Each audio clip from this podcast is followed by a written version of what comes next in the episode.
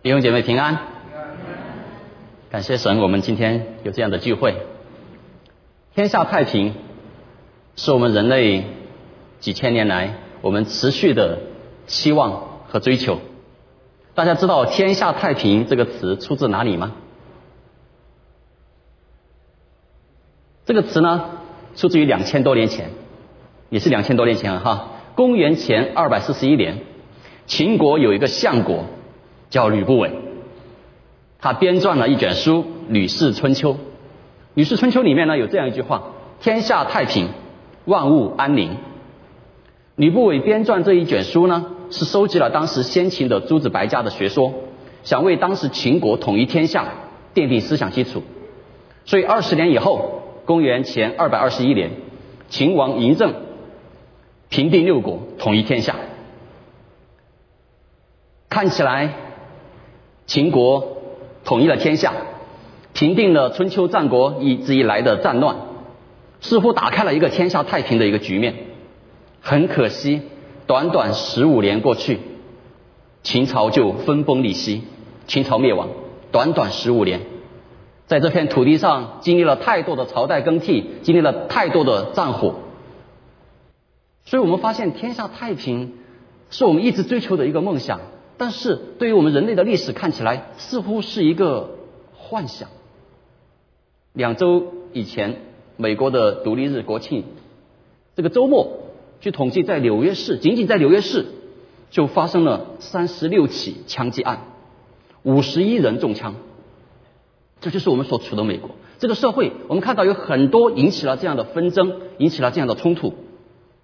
我们再看国门之外，乌克兰的战火。已经蔓延了四个月多了，到现在还没有停息的迹象。一周前，日本的前首相安倍晋三被枪击遇刺身亡。我们看到这天下是否处处充满着各样的这样的纷争、各样的冲突？我们所盼望的天下太平，谈何容易呢？我们中国人喜欢说一句话，叫做“修身齐家”。治国平天下，修身。我们问自己：我们的内心是否太平呢？是否太平呢？我们的内心如果都不能太平，不能有平安，我们的家里、夫妻之间、家人之间、父母之间也没有太平，也没有平安。我们去哪里追求国泰民安？哪里去追求天下太平呢？所以，两千多年前《吕氏春秋》里面的这一句话：“天下太平，万物安宁”，似乎成了我们的一个。不切实际的想象。然而，《吕氏春秋》之后，大概三百年以后，上帝借着使徒保罗写下了今天我们要看到的这一卷《以弗所书》。上帝给我们人类安排了一个出路，天下太平不是一个幻想，这是上帝为我们人类所安排的美好的计划。所以，今天我们要借着这一段经文，刚才我们起英文已经读过了。啊，以弗所说的这一段经文，我们来思想看看上帝给我们人类的和平、和睦、天下的太平，我们心灵的平安带来怎样的出路？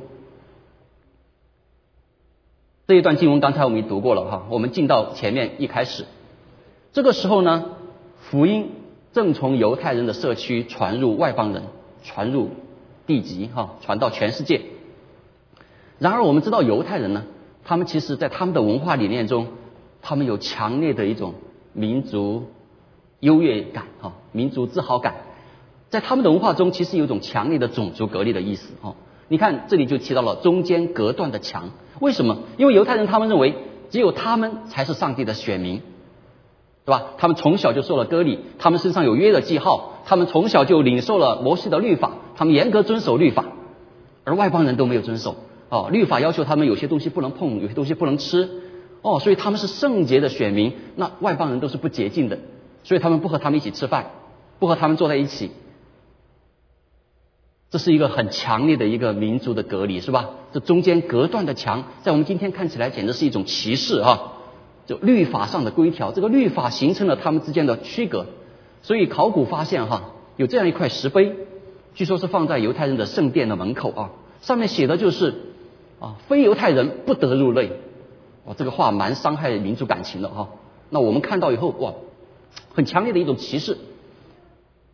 这样带来了人和人的冲突，民族和民族的冲突，当然就破坏了福音的广传。然而，犹太人确实他们错误的理解了律法的功用啊，所以保罗不光在以弗所书，他在罗马书里面也清楚的给我们说，律法不是用来让我们称义的，不是用来让我们说我们是神的所爱的，我们律法是来帮助我们认罪的，帮助我们知罪的。因为这里说凡有血气的，世人都犯了罪，所以我们表面看起来是两个民族，是是犹太民族和其他外邦人的这个冲突，但其实呢？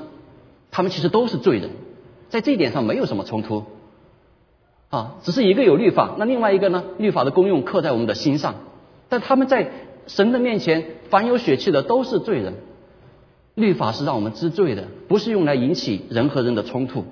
所以在这里，让我们看到，其实表面看起来是犹太人和外邦人的冲突，好像看起来其实是有罪的犹太人和外有罪的外邦人的冲突，其实不是。真正的冲突是圣洁和罪恶的冲突，圣洁和罪恶的冲突。律法不会让我们成为这样的区别，因为它不会让人称义。而真正的冲突是罪恶带来和圣洁的神的冲突，而这样的隔离往往也会带来这样的冲这样的敌对。所以刚才我们读到那个冤仇，冤仇那个字其实就是敌对了，就是一种敌意。而这种带来的敌意呢，其实看起来是人和人之间的敌意。但是保罗在哥罗西书里面同样告诉我们说：“你们从前与神隔绝，因着恶行，心里与他为敌。”所以，真正的冲突是什么？真正的冲突是圣洁和罪恶的冲突。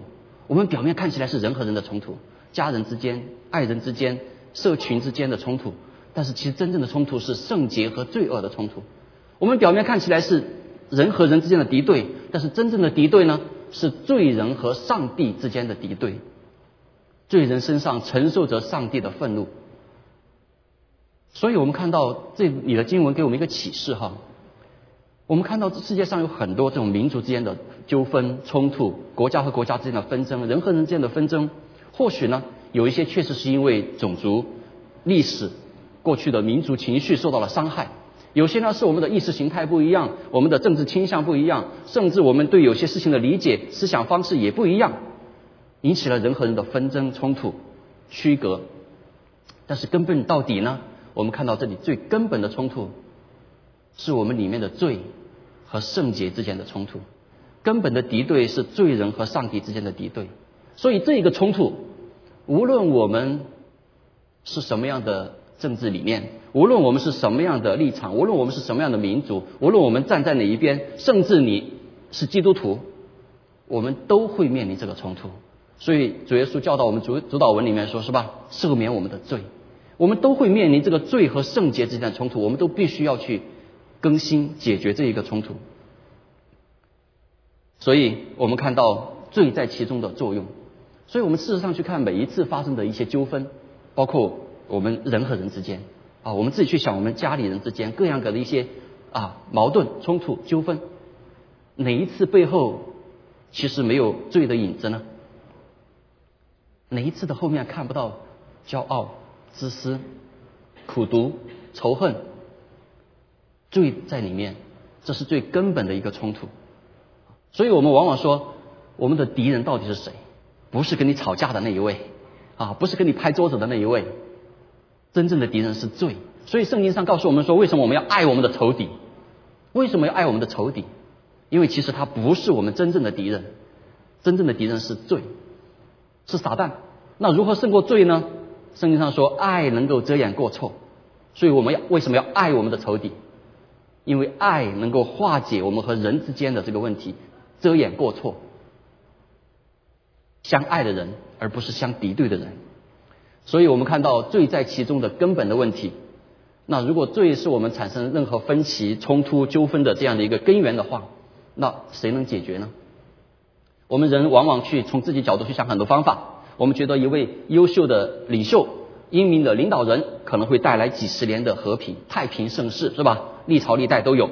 啊，我们也看到啊，我们可以有一些更完善的一些法律、更完善的一些制度，可以约束一些啊分歧的发生。或者说，我们有些人的修养比较好，德行比较好，哈，这个脾气比较好，也能够控制一些极端的冲突。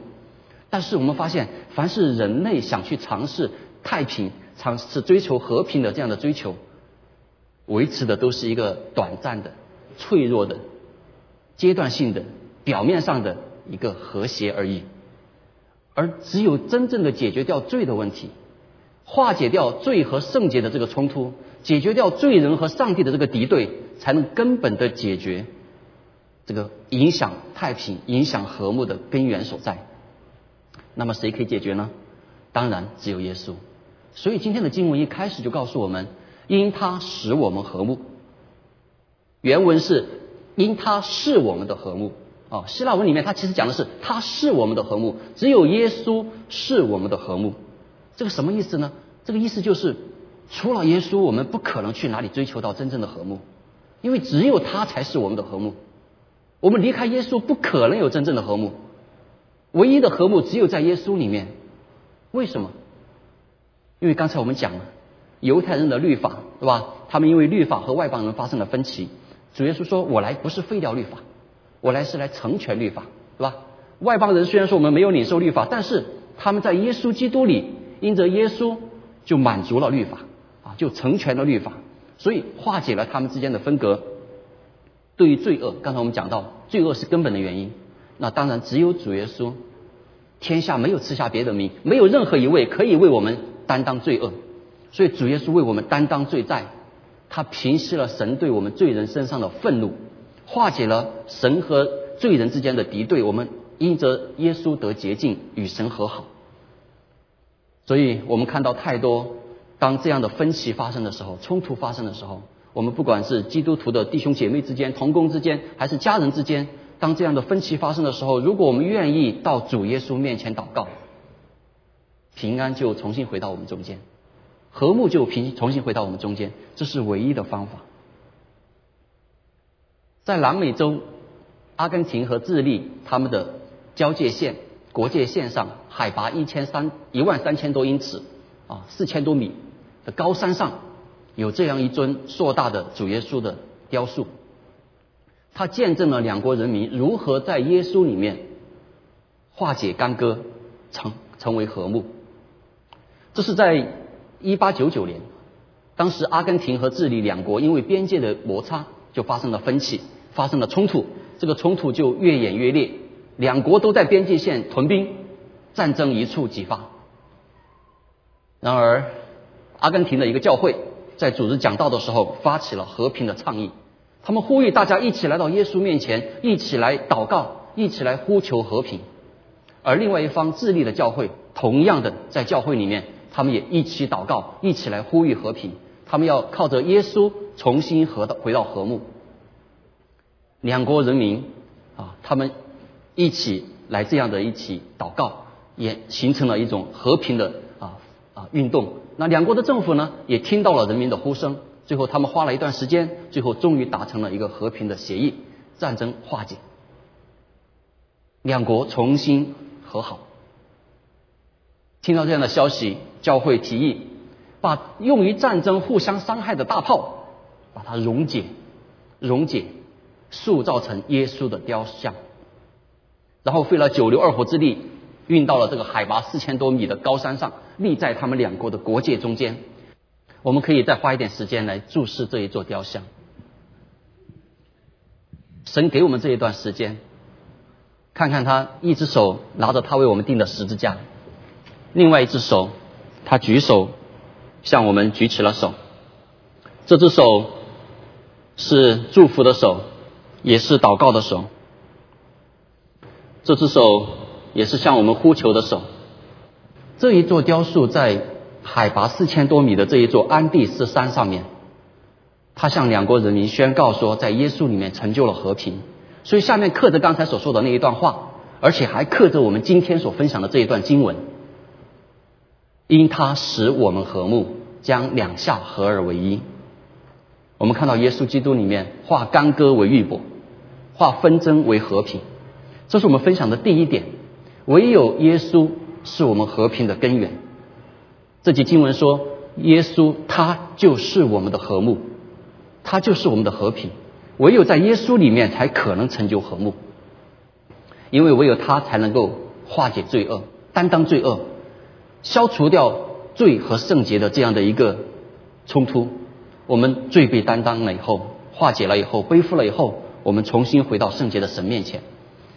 我们要看第二部分，接下来的经文告诉我们说，耶稣他是如何为我们成就和睦的。在十五节这里说，如此便成就了和睦。那耶稣是如何为我们成就和睦的呢？他是那位神呐，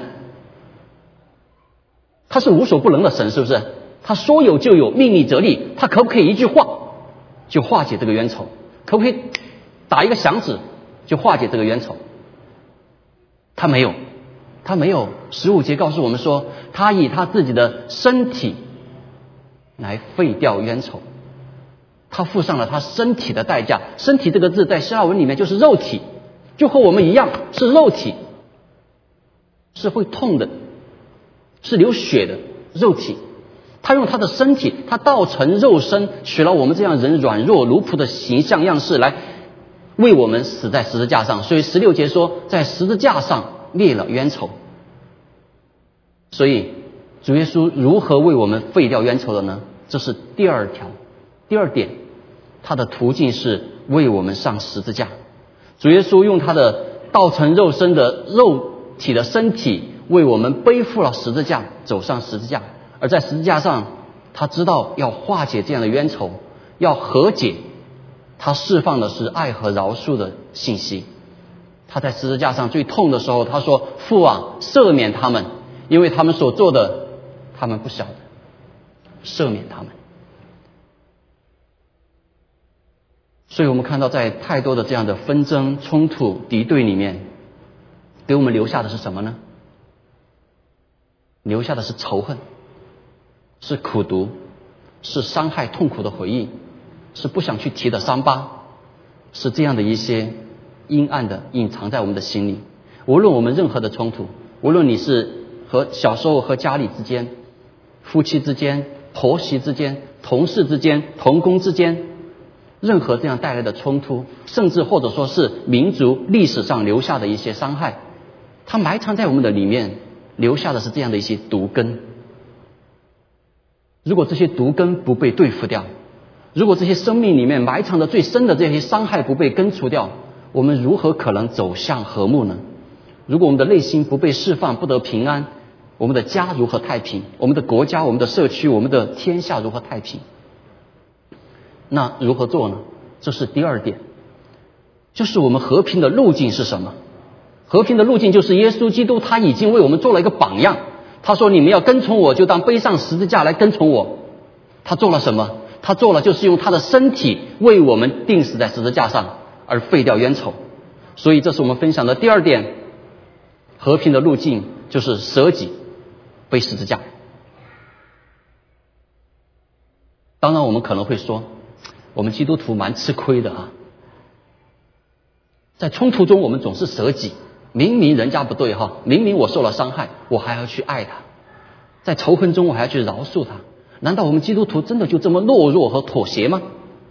啊，面对明明看到一些不公不义的事情，或者是社会上的，或许是我们公司里面，或许是小组里面各方面啊。公司职场的啊，这个小组领导啊等等不公不义的事情，我们基督徒总是要选择沉默、退让、忍让、包容、爱他。那我们是不是弟兄姐妹心里会想，为什么这样子？其实我们知道，圣经告诉我们，神是公义的，神是公义的，神是圣洁的，他不会出错，他会追讨罪债，直到三代四代。我们基督徒也不是独善其身，也不是世外桃源，我们也同样关心社会公平和福祉。我们心中也同样有对圣洁的追求，我们对罪并没有妥协。所以，我们舍己是什么？舍己并不是妥协。饶恕是什么？饶恕也不是懦弱，因为我们舍己舍掉的不是对真理的追求，不是对圣洁的追求，而是我们的血气和私欲。因为神告诉我们说，怒气。成就不了神的意，血气更是彰显不了神的真理，而神却给了我们一个方法，一个最有力量、最有智慧去彰显公义和圣洁和真理的方法，那就是爱，就是舍己的爱。如实的说，我们坦率的说，我们回去看，有哪一个天天在家里辩论公平，这样的家庭是和谐美满的呢？而彼此舍己包容的家庭，一定是和谐幸福的。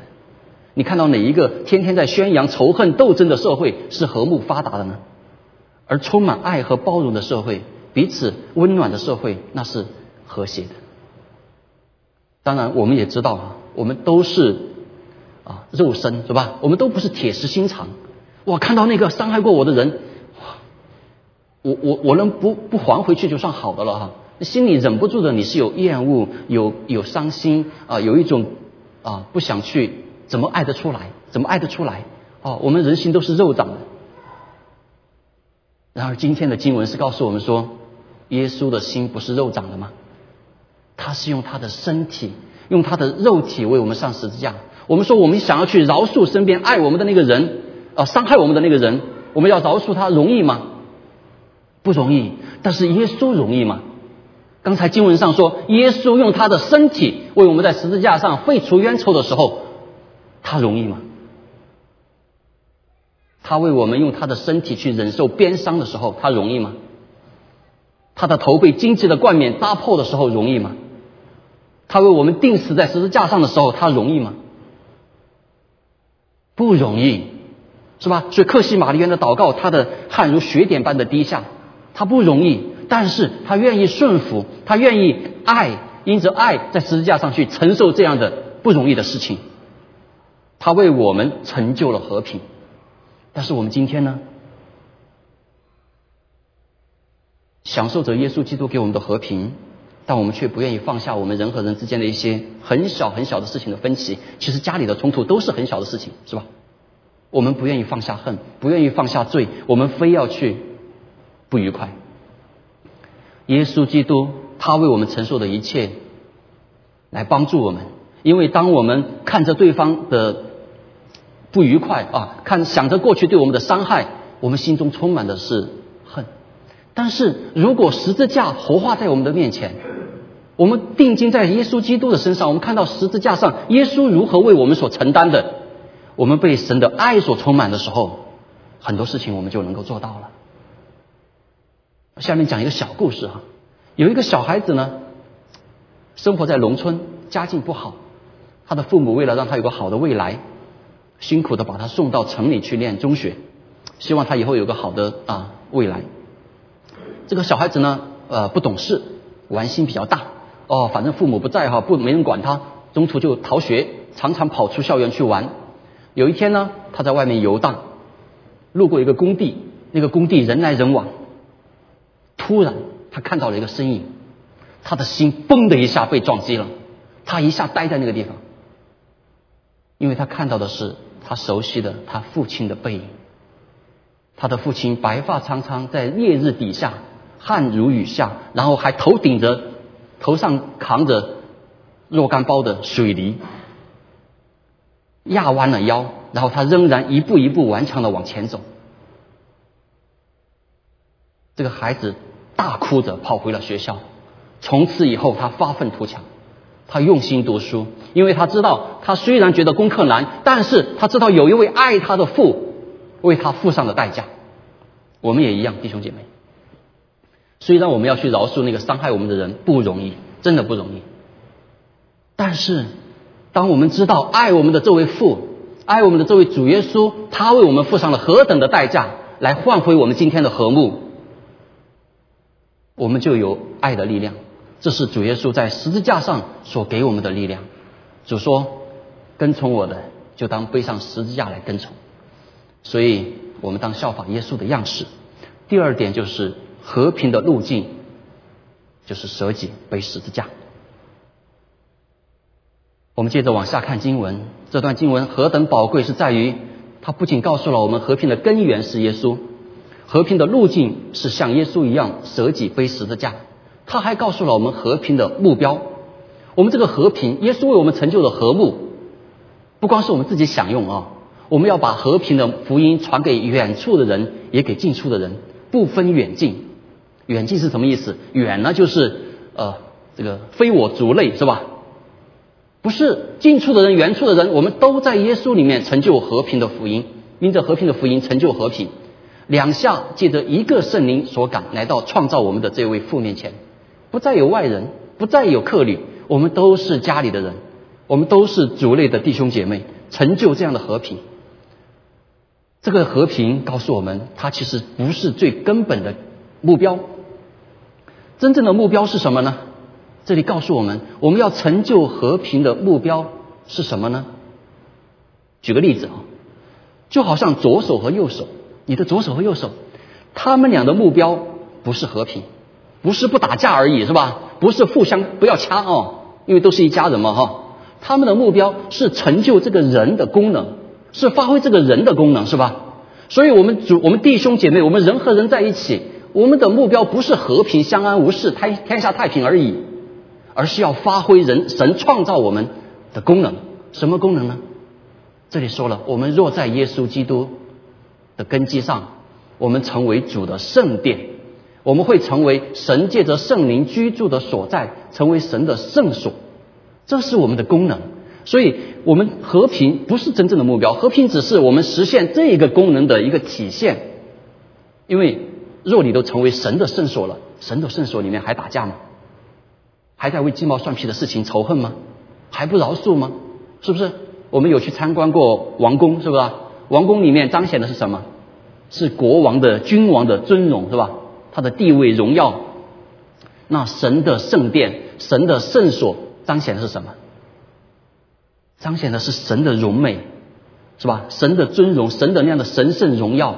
那我们成为神的圣殿，我们彰显出来的是神的这样的圣洁荣耀。所以和平那是自然的一个体现。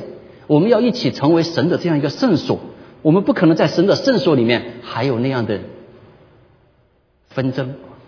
所以诗篇里面有这样一句话：主啊，你所造的万民都要来敬拜你。凡是你所造的，每一个人都是按照神的形象样式所造的。凡是你所造的万民都要来敬拜你，他们要来荣耀你的名。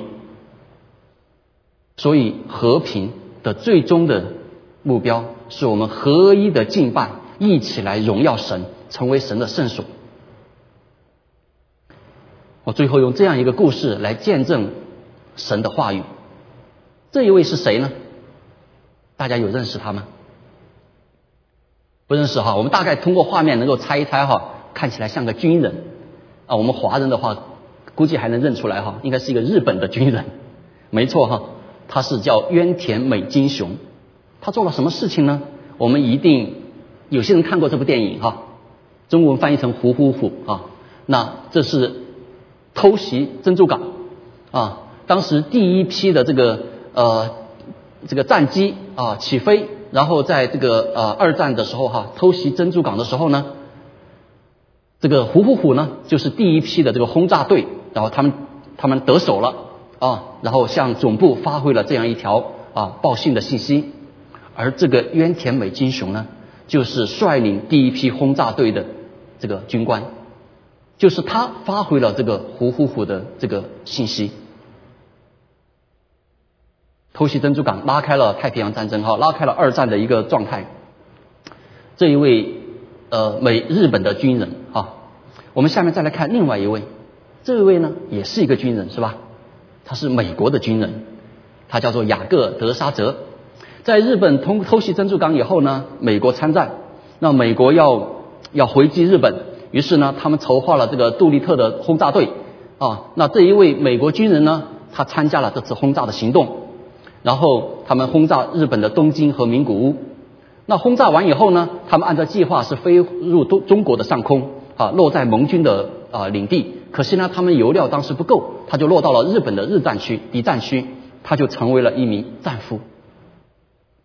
战俘营里的日子是不好过的啊，他的战友相继被杀害、被折磨致死、被饥饿啊致死，然后他活了下来。但他心中充满了对日本人的仇恨，是不是国仇家恨啊？不共戴天，这样的两个军人，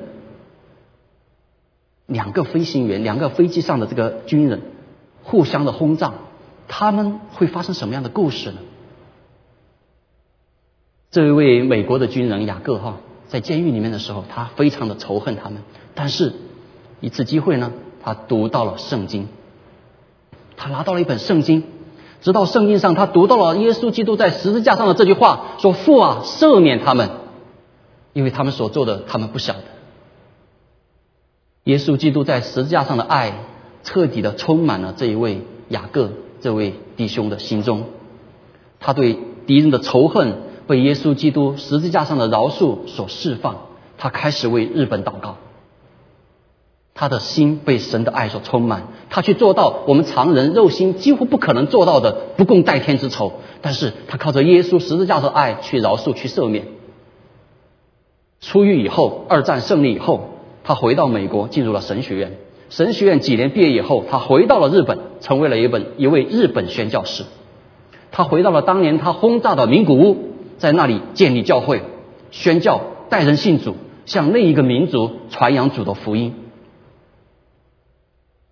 而这一位日本的军人呢，渊田呢？二战以后，日本战败，啊，他郁郁不得志，然后开始思想战争与和平。在这个过程中呢，有一天在车站，他拿到了一张单张，啊，所以发单张也是有用的哈。他拿到一张单张，上面记载的正是雅各的故事。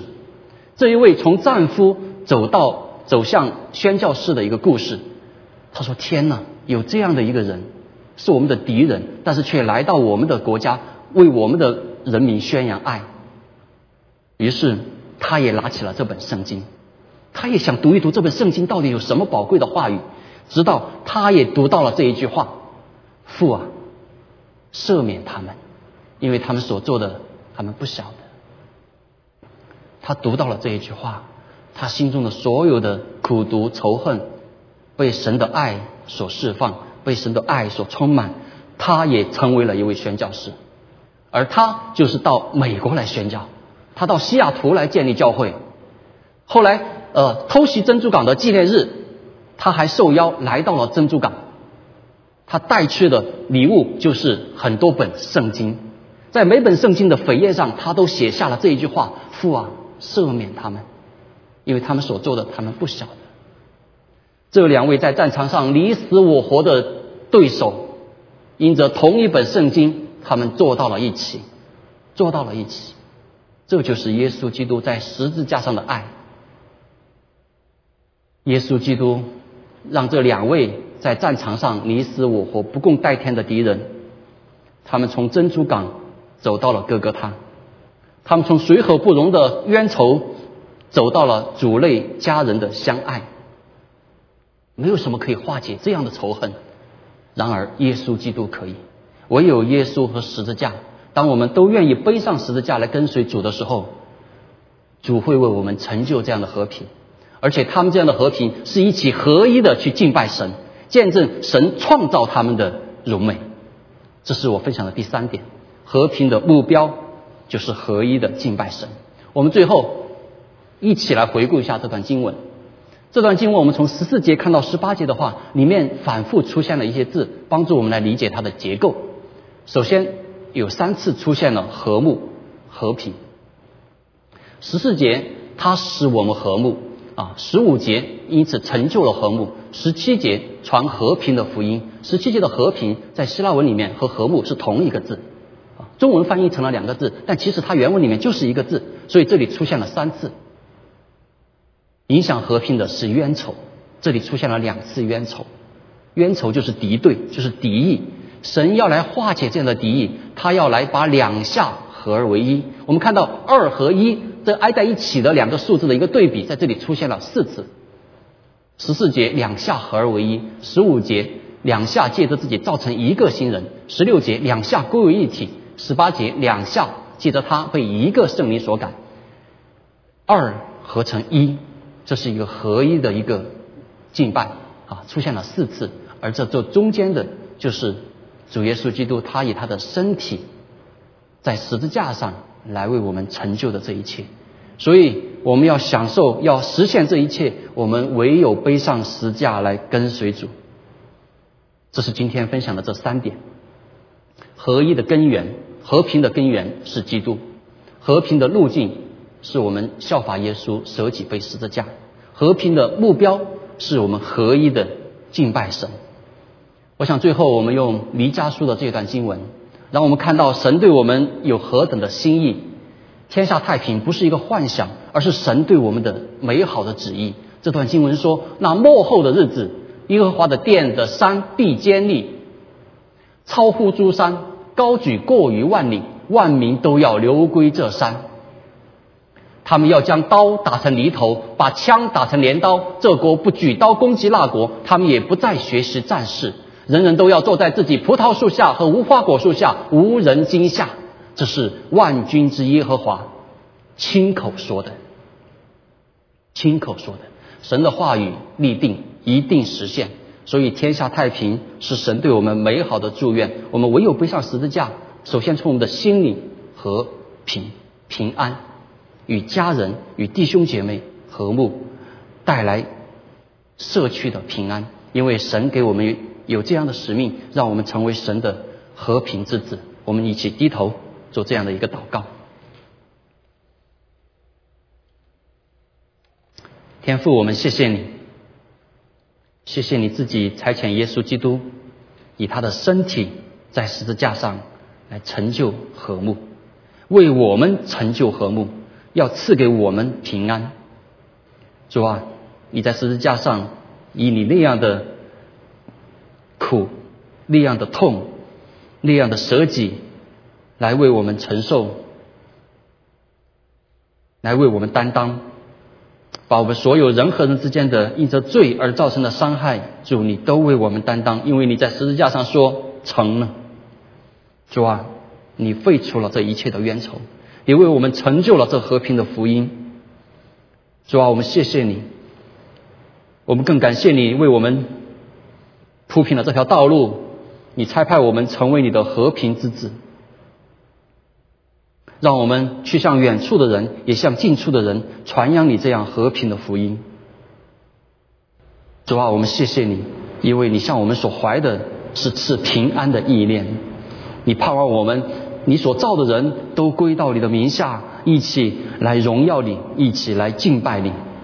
谢谢主耶稣，我们盼望你再来，我们盼望你给我们带来这样天下的太平。谢谢主。听我们在那祷告，奉靠主耶稣基督的圣名。